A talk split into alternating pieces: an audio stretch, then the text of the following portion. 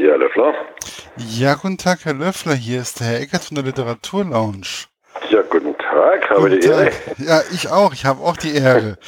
Sie haben mir ganz schön schlaflose Nächte bereitet, das sage ich. Ja, wirklich. Ja, das freut mich sehr. das ist mir klar. Das Beste, was man einem Thriller-Autor sagen kann. ja, genau. Also, da, da sind Sie jetzt auch nicht ganz alleine, glaube ich. Also, ich habe schon äh, mehr Stimmen gehört. Ähm, die Nacht äh, konnte ich nicht schlafen, äh, gerade zu Ende gelesen. Zuerst ist es morgens um vier oder so. Also, Ja, es genau. toll, Nein, wenn man ist- dranbleiben muss. Ne? Ja, es ist also auf jeden Fall, es ist ein Page-Turner, das kann man auf Ja. jeden Fall sagen. Also der Näher, finde ich, ja, das war schon aller Ehren wert. Also ich kenne ihre Kollegen Veit Etzold oder ähm, Ja, wie sie auch alle heißen, Fitzek Okay. und so. Und das fand ich schon, in dieser Reihe können sie sich schon richtig gut ausbreiten. Na, das freut mich, weil ich habe die Kollegen, die Sie gerade genannt haben, gar nicht gelesen. Äh, da, die, da mache ich ehrlich gesagt so ein bisschen bewussten Bogen drumherum, weil ich, äh, wie soll ich sagen, ich will nicht versehentlich kopieren. Ne? Also die haben ja best- die sind bestimmt alle gut und haben ihre Eigenheiten und haben vielleicht ihre besonderen Ermittler. Ähm, da wollte ich nicht kopieren. Also ich habe da wirklich gedacht, ich muss mein eigenes Ding machen und äh, deshalb lese ich gerade so die deutschen Kollegen eher nicht. Ja, nee, ich finde das auch vollkommen in Ordnung, dass man, man muss ja nicht immer unbedingt seine Mitbewerber irgendwie lesen. Ich ähm, schäme mich dann auch immer, wenn ich dann die anderen Blogs mal so angucke oder so. Das ist dann auch immer so, hm, nee, ich möchte ja nichts kopieren. Das ist einfach, ja, also, ja, nicht, nicht schämen, sondern man möchte ja seinen eigenen Ding, sein eigenes Ja, ja, Stil genau, genau. haben. Wie kommt man eigentlich auf die Idee, so eine Reihe zu schreiben? Mit, Ähm, Also da muss ich, muss ich wirklich so ein bisschen im Urschleim äh, kramen, aber das mache ich gerne, kein Problem. Also ich habe ähm, ja früher Science, Science Fiction geschrieben und dann habe ich mir überlegt, als ich gemerkt habe, na ja, das ist vielleicht nichts, was ich bis zu meinem Lebensende machen möchte, habe ich überlegt, ich muss was Anspruchsvolleres machen. Und ähm, habe wirklich äh, gedacht, ähm, was liegt dir, was liest du selber gern und was traust du dir zu? Und da gab es eigentlich wirklich gerade äh, ganz aktuell diese äh, Serienmörder-Thematik. Ähm, da war Hannibal Lecter, also Schweigender Lämmer im Kino und da gab es diesen Marc Dutroux in Belgien, der da Mädchen entführt hat, also Ja, der ja. Realität. Ne? Das war gerade zu der Zeit ungefähr und dann habe ich mir überlegt, Mensch, eigentlich, äh, wenn ich mal so genau anschaue, gibt es solche Krimis in Deutschland noch nicht. Also ich sage mal so ein bisschen realistisch, versucht realistisch äh, den Mörder darzustellen, ähm, aber auf deutschem Boden eben. Und ähm, da habe ich gedacht, Mensch, das wäre doch, wär doch mal eine Aufgabe. Und das habe ich dann versucht zu machen. Einigermaßen. Also ich, mein Anspruch ist, dass ich versuche, re äh, realistisch zu bleiben, wo es geht. Aber natürlich ähm, möglichst spannend. Da muss man dann ein bisschen. Man muss ein bisschen bei- improvisieren, oder? Natürlich, klar. Also klassisches Beispiel, das ist ähm, der Martin Abel, ist Fallanalytiker und eigentlich, so wurde ja beschrieben, ein ziemlicher Einzelgänger. Am Richtig. Und äh, das ist aber genau das, was eigentlich, äh, wie eigentlich die Fallanalyse nicht stattfindet. Das ist eigentlich immer Teamarbeit, die sind zu viert, zu fünft, schließen sich dann mal ein paar Tage ein, so mal übertrieben gesagt, und machen nichts anderes, als äh, diesen Fall nachzustellen. Ähm, das macht der Abel mehr oder weniger alles alleine oder mal zu zweit mit seiner Partnerin. Das ist also untypisch, aber das, mein Abel funktioniert halt leider nur so. Ne? Kommt nur so, so richtig zum, zur Geltung. Aber da muss man dann halt die Freiheiten nehmen. Ja, also ich denke mal, man muss sich auch als Autor nicht unbedingt schämen, wenn man sich ein bisschen künstlerische Freiheiten mehr oder weniger nimmt. Ja, ja. Ähm, warum verlegen Sie eigentlich jetzt den Fall? Der Näher ist ja auch wieder in Köln, aber Sie kommen ja eigentlich, soweit wie ich das sehe, aus dem Stuttgarter Raum. Genau. Ähm, warum eigentlich ausgerechnet schon wieder Köln oder diesmal Gummersbach? Gummersbach, ja. Also, ähm, jetzt sagen wir mal so, ich habe ja, ich habe mit Köln angefangen und ähm, das lag einfach daran, ich finde Köln selber eine tolle Stadt. Ich kenne die, ähm, also wenn ich jetzt mal von Stuttgart ab, absehe, äh, am besten als Großstadt in Deutschland und habe da auch ein paar Bekannte, war da öfters mal. Ich fand es toll. Also ich, für mich war das immer so ein bisschen was Weltstädtisches. Ist ein bisschen im Gegensatz zu Stuttgart, wo dann eben ist, das ist nur halb so groß wie Köln. Und ich würde sagen, das kennt jetzt doch nicht jeder in Deutschland. Den Dom hat schon jeder mal gesehen irgendwo, den, den identifiziert man sofort mit der Stadt. Ähm, also ich wollte was Weltstädtisches, ich wollte etwas, das jeder kennt. Und ähm, dann habe ich da eben noch ein paar Leute gekannt. Und da kam dann auch ganz schnell hinzu, dass ich, ähm, als ich, als ich recherchiert habe, eben auch ähm, Kontakte zur Polizei bekommen habe dort. Das war ganz toll. Ich habe da eine Kommissarin in der Mordkommission, äh, die mir sehr gut hilft seit Jahren. Und ich habe den Mark Benecke kennengelernt, der ja auch in Köln ähm, gearbeitet mhm. hat. Und ich habe dann aus der Gerichtsmedizin und der Kölner Uniklinik jemanden kennengelernt. Das, das war wirklich innerhalb von kürzester Zeit. Und dann war das für mich eigentlich klar, dass ich das am liebsten in Köln machen sollte. Wobei ich auch sagen muss, dass die Kölner ein sehr, sehr offenes Völkchen sind. Also ja, das, ist das kann ich bestätigen. Also die sind ich fand es toll. Also die, ich sage, ich, ich war ganz, äh, ich will sagen schüchtern, aber zurückhaltend, als ich zur Polizei gegangen bin und gesagt habe, hm, könnte man da vielleicht mal jemand. Aber die haben dann wirklich fast einen roten Teppich ausgerollt. Die haben gesagt, Mensch, komm, komm einfach mal am Samstag vorbei und dann nehmen wir uns mal einen ganzen Tag frei für dich und äh, haben die mir alles gezeigt, alle Fragen beantwortet und so ging es los. Ne? Das war schon toll. Das ist ja jetzt, ähm, was mir halt einfach aufgefallen ist, dadurch, dass ich ja ein kleiner Handballfreak bin, Gießen, Wetzlar, das ist ja, ähm, dann Gummersbach, dann ich so, ja, wo ist jetzt eigentlich Handball? Ja. Weil, äh, Gummersbach ist schon genau. ziemlich, äh, Gummersbach ist ähnlich wie Wetzlar, ähm, relativ Handball, Handball verrückt. Und dementsprechend ja. habe ich gedacht, hm, warum haben die eigentlich jetzt da fehlt doch irgendwo was. Ja. So die Umgebung schön und. Ich hätte es erwähnen sollen, das stimmt schon. Ähm, aber der Martin Abel hatte leider überhaupt keine Zeit äh, und Muße für die Schönheiten und äh, für die Geschichte der Stadt. Also da, das muss er beim nächsten Mal nachholen. Also ich, ich selbst kenne Heiler Brand natürlich, der da ja, glaube ich, herkommt. Ja, ähm, und ich finde, ich finde VfL Gummersbach, das war, muss ich jetzt auch sagen, wenn ich es mal mit Süddeutschland verbinde, immer der große Konkurrent von unserem frisch auf Göppingen. Das war eben, glaube vor 30 Jahren oder was. Ja, die zwei haben immer so, die haben immer die Meisterschaft unter sich ausgespielt, die zwei. Ähm, von daher war das, ist es mir durchaus präsent gewesen. Aber ich habe gedacht, das muss ich jetzt nicht auch noch erwähnen. Gummersbach. Sie kennen VfL, den VfL, ich kenne es, die anderen kennen es sicher auch. Frisch auf Göppingen kenne ich auch, da ist der, ja. Trainer ähm, der Petkovic hingegangen. Ah, okay. Also dementsprechend, hm, und die Welt ist klein. Unten Stuttgarter Raum ähm, kenne ich auch, so okay. ähm, Rockfabrik in ähm, ja. Ah, Ludwigsburg. Ludwigsburg. Genau, also da wohne ich ja zehn Kilometer weg davon. Und ich kenne Bottelshausen und wie sie alle heißen, die kleinen Käfer da hinten in der Gegend. Ja, genau. Ähm, ich war bei, oder ich bin bei den Pfadfindern dementsprechend ähm, okay. Dementsprechend ist man dann öfters mal da unten gewesen im okay. Laufe ähm, seiner Zeit. Wie schwierig ist es eigentlich, eine Geschichte ähm, zu entwickeln in einem nicht unbedingt gewohnten Umfeld? Ähm, meinen Sie jetzt die, den Ort Gummersbach oder meinen Sie generell? Allgemein, generell. Also ich sage mal, das ist, das ist ganz verschieden. Also ich, wenn ich jetzt vom Näher rede, ähm, das fiel mir ganz ehrlich unheimlich leicht. Ähm, ist aber so noch nicht passiert bisher, weil es war einfach so, ich habe diese, ich habe, also ich fange immer so an, wenn ich einen Roman schreibe, einen, Thriller schreibe, dann überlege ich mir, ähm, äh, ich brauche ja einen interessanten Serienmörder, was hat denn der für eine Geschichte gehabt? Wie, wie, was könnte dem passiert sein in seinem Leben, damit er so äh, wurde, wie er eben ist? Und äh, dann fange ich meistens mit so einer Familienkonstellation an und dann habe ich in dem Fall beim Näher überlegt, ähm, Bruder oder Geschwister hattest du noch nicht. Da bin ich ganz schnell auf Zwillinge gekommen, weil ich selbst habe auch einen Zwillingsbruder. Und habe ich hm, Zwillinge könnte ja mal interessant sein. Das sind ja meistens äh, interessante Konstellationen. Habe ein bisschen recherchiert und wirklich am ersten Tag schon bin ich sofort auf diese äh, Geschichte gekommen mit dem äh, Fötus und Föto und dann war äh, ich sag mal, innerhalb von zwei, drei Tagen war die komplette Geschichte beieinander. Das ist wirklich äh, wie ein, wie ein äh, Schwall Wasser über mich äh, äh, zusammengebrochen. Ich wusste sofort, wie alles ausgehen muss und dann, äh, dass es eine tolle Geschichte sein kann, wenn ich es jetzt halt noch gut schreibe. Wobei ich In dem Fall war es leicht. Also es war aber auch schon, gab schon andere Fälle, da war es nicht so leicht. Wobei ich ja sagen muss, also der Fötus in Föto, der ist mir so eigentlich noch nie untergekommen, außer vielleicht mal bei Stark, ähm, bei ähm, Bedarkhauf, beim mhm. ähm, einem gewissen Herr Stephen King.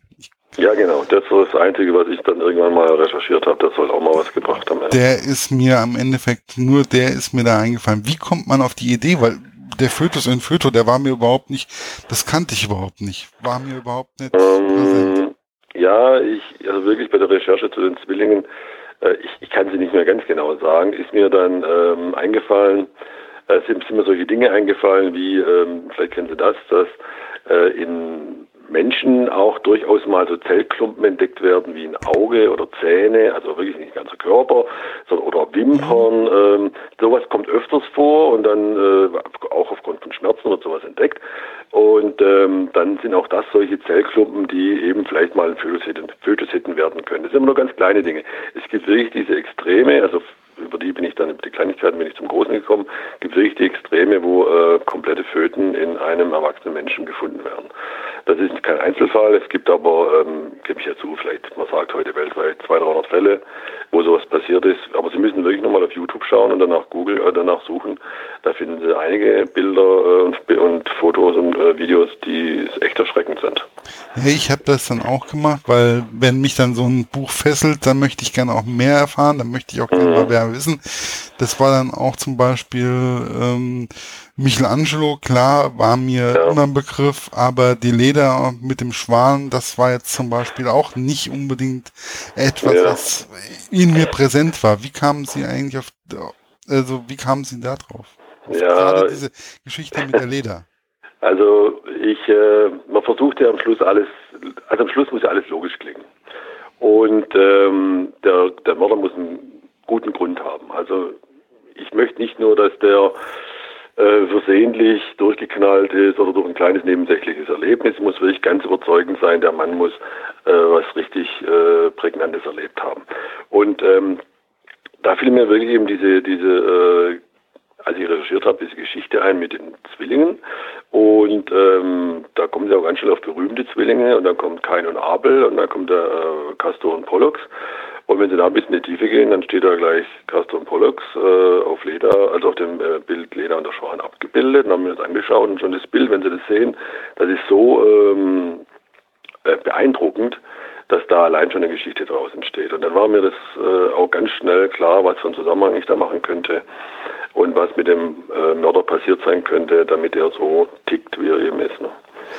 Ja, wobei das ja auch, also ähm, der Mörder, er hat ja wirklich ähm, sämtliche Abarten. Also mhm. ähm, zum Beispiel, dass er den Bauch aufschneidet und den, ja. den Reißverschluss einnäht, ähm, wasserdicht und mhm. ähm, das was, ist eine, eine, harte Nummer. Ne? Das ist schon eine harte Nummer. Und dann habe ich dann nur gedacht gehabt, wie kann Herr Löffler nachts überhaupt noch ruhig schlafen? Ja, also am Anfang gebe ich zu, äh, als ich mit der Thematik angefangen habe und also recherchiert habe zu meinem ersten Roman, also das war schon ein Prozess, dass ich mich äh, an diese Art von Denken und, und Fantasien, Anführungszeichen, auch gewöhnt habe. Da, ähm, ich sag mal, ganz wichtig war da, dass sie äh, ja ganz viel über die Taten von echten Serienmördern lesen und äh, warum die was machen und warum ihnen das äh, gefällt, warum die das befriedigt, das ist dann schon ich sag mal, da muss man sich darauf einlassen können. Erstmal, das ist das Wichtigste. Sobald Sie sich darauf einlassen können, dann können Sie auch eine eigene Geschichte entwickeln. In dem Fall, wenn Sie jetzt sagen, äh, Bauch aufgeschnitten, Reißverschluss und so weiter, also den Reißverschluss, ich glaube, den habe ich mir ausgedacht, aber Bauch aufschneiden und äh, sich mit den Innereien befassen, ähm, das gab es durchaus. Da gab es in Deutschland, ich glaube, es war in Ostdeutschland, ähm, einen äh, Serienmörder, der hat durchaus mal ganz ähnlich angefangen. Der hat auch erstmal mit Kleintieren, ich weiß nicht was, Kaninchen oder Meerschweinchen angefangen und irgendwann ist er zu größeren Tieren übergegangen, hat sich mit den Innereien beschäftigt, hat die angefasst äh, zum Beispiel und hat gemerkt, also als die Tiere noch gelebt haben, angefasst und hat gemerkt, das Herz pocht noch, äh, das Tier lebt jetzt noch und ähm, hat diese Wärme in dem Körper gespürt. Und irgendwann war das, ist, hat das Herz aufgehört zu schlagen und genau dieser Moment des Übergangs vom Leben äh, zum Tod, also das hat er das beschrieben, das war für ihn unglaublich erregend. Ähm, und deshalb hat er es immer wieder gemacht, ist zu immer größeren Tieren übergegangen und irgendwann zum Menschen. Also ich sage mal, diesen Teil, äh, den habe ich durchaus äh, aus der Realität entnommen und halt angepasst. Mhm. Ähm, ist da auch Ihre Familie dann auch ab und zu mal so ein bisschen Stütze auch? Ja, also ich sage mal generell, dass ich eine intakte Familie habe, das ist eine große Stütze. ähm, wenn ich äh, selbst in einem merkwürdigen Umfeld äh, aufwachsen, äh, leben würde, das wäre da könnte ich das wahrscheinlich nicht schreiben. Aber ich weiß genau, mein echtes Leben sieht ja eigentlich ähm, relativ banal, banal aus und bescheiden aus. Ähm, da kann ich durchaus mich mal auf solche krank, kranken einlassen. Das macht mir ja nichts aus. Ich äh, schreibe dann und wenn ich aufhöre mit Schreiben, ist alles wieder okay. Dann bin ich wieder der normale Autor, der in einem kleinen Ort wohnt, dem es gut geht, soweit. Ja, aber das ist ja, ähm, ich finde, das ist sowieso, ich finde das immer sehr bewundernswert, weil im Endeffekt, hm, es gibt ja die Riege der Thriller-Schreibautoren hier in Deutschland ist ja mittlerweile auch, wird ja immer besser, ähm, ja. finde ich zumindestens. Ähm, sie werden immer kranker. Ähm, das ja, meine ich jetzt, leider, äh, ja, das ist leider, äh, ja. Meine ich jetzt im positiven Sinne. Mhm. Also, ähm, die, fand, die, die Geschichten werden immer schlüssiger, in sich schlüssiger. Ja. Ähm, und da ist es jetzt egal, ob das jetzt wer das jetzt von uns ist oder von den Autoren ist, es ist, es macht einfach Spaß, es zu lesen. Also mhm. wir brauchen es nicht mehr vor dem amerikanischen äh, Thriller zu verstecken. Nee, glaube ich auch nicht. Ich glaube, ich glaube eigentlich, dass die Deutschen, Deutschen inzwischen vieles auch besser machen. Also die, die amerikanischen Romane, ich habe jetzt auch nicht alle gelesen, aber doch einige, äh, nenne ich keine Namen, das heißt, ich mache die Kollegen schlecht. Ähm, da sage ich schon, die wollen, die, die sind einfach manchmal zu groß. Da, da sind die Mörder manchmal gleich Bedrohungen der ganzen Welt oder äh, Morden, äh, meucheln ganze, ganze äh, halbe Dörfer aus und äh, mehrere Familien hintereinander. Ähm, aus, aus meinem Sicht aus äh, nicht so einsichtigem Grund da sind die Deutschen, denke ich, ein bisschen anspruchsvoller. Die wollen dann schon genauer sagen, warum machten er das eigentlich und konzentrieren sich dann eben auf wenige Fälle, äh, die dann aber eben umso dramatischer geschildert werden. Ich finde es ein bisschen besser, weil es doch ein bisschen der Realität näher kommt. Finde ich besser. Ja, äh, ähm, ist es, also ich finde ja sowieso, also ich kümmere mich ja hauptsächlich um deutschsprachige Autoren, weil deutschsprachige okay. Autoren kann ich besser interviewen, mhm. weil Deutsch ist meine Heimatsprache. Gegen mir auch so.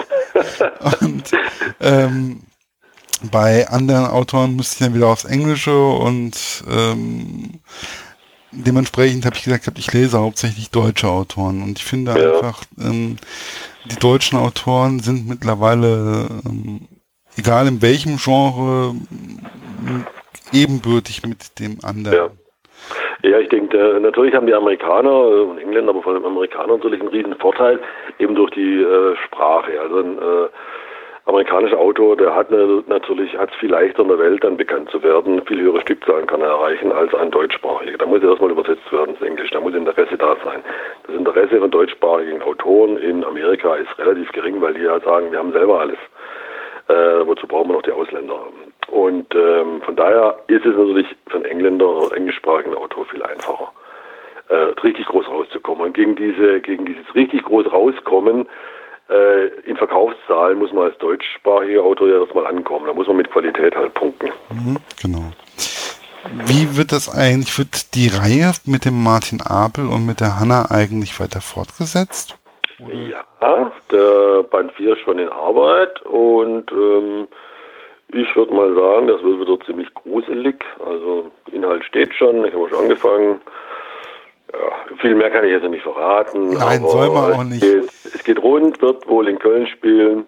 Ich hoffe, Sie sind zufrieden damit. Ich, kann damit, ich kann damit voll und ganz leben. Ich kann mit Stuttgart leben. Ich kann mit, ja, ja, ähm, okay. ich kann weltweit mit den Projekten leben. Aber ähm, mich wundert es dann halt einfach, weil mhm. ich finde es halt einfach, ich finde da hinten Stuttgarter Raum ähm, finde ich schon auch ein sehr annehmbares Pflaster oder. Gibt auch, gibt's auch so ein paar Provin also ein paar lokale, regionale Autoren gibt es ja schon. Vielleicht war auch das dann der Antrieb, dass ich gesagt habe, jetzt brauche ich nicht noch der fünfte äh, Autor von hier sein, der äh, im Provinzkrimi schreibt. Nee, jetzt mache ich mal, mache ich mal anders. Ja, oder Jeder. Er, ich glaube, er ist ja sowieso so angelegt, dass man, dass sie wirklich sagen können, der kann Deutschland bald spielen. Ja, genau. Das war eigentlich auch so ein bisschen äh, am Anfang der Gedanke. Also ich wollte es natürlich testen. Ich musste erst mal schauen, wie kommt der Abel eigentlich an in Köln. Hab den ja muss man sagen, bewusst doch hier angesiedelt, indem er hier ja geboren ist und hier wohnte. Ähm, er kann jederzeit auch hier mal was machen, ist überhaupt keine Frage. Oder irgendwo anders, ne, wo irgendwo ein äh, ganz schlimmer Serienmörder sein Unwesen treibt, da kann er hingeschickt werden und mal schauen, was noch so passiert. Ja, und seine Frau, Freundin, ähm, die Hanna, ja. ähm, das ist ja auch, die lebt ja, das ist ja mehr oder weniger auch seine Partnerin, mit der, mit der ja. er die Fälle löst. Die lebt ja zum Beispiel in Freiburg im Breisgau, wenn ich das so genau. in Erinnerung habe. Genau. Ja. Und da wohnen sie ja dann auch äh, in Band 4, das kann man schon sagen, weil die, die, die haben ja in Band 3 eine Wohnung gesucht. Äh, da wohnen sie dann in Band 4 zusammen. Mhm.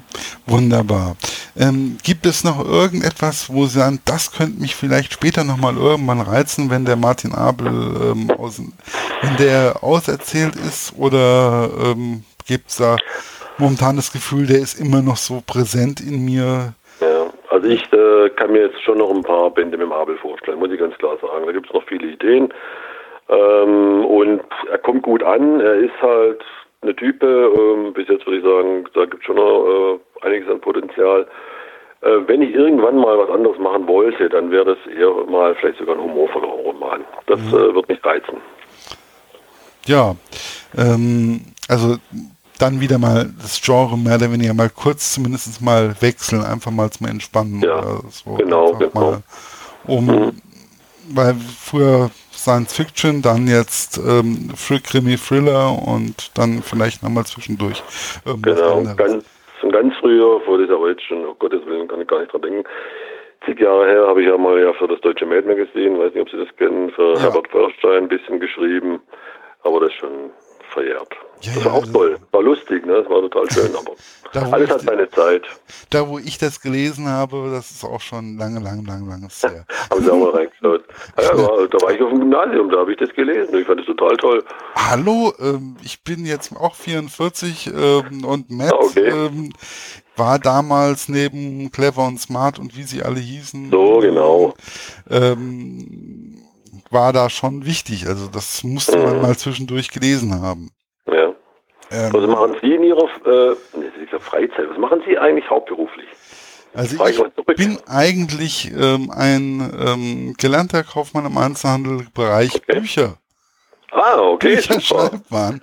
Und ja. ähm, war zwischendurch ähm, im Eventbereich, ähm, hauptsächlich im Handballbereich, im Eventbereich mhm. tätig. Und dann kam irgendwann Burnout und Depression und Okay. Leider sag ja, also da, das habe ich jetzt selbst zwar noch nicht so erlebt, aber es gibt genug bekannte Kollegen, ähm, auch vielleicht mal Familienmitglieder, die da mitreden könnten. Also ähm, das ist halt auch ein Zeichen der Zeit gerade ein bisschen. Ne? Ähm, ja, aber die Zeit wird schneller immer und das, das strengt an.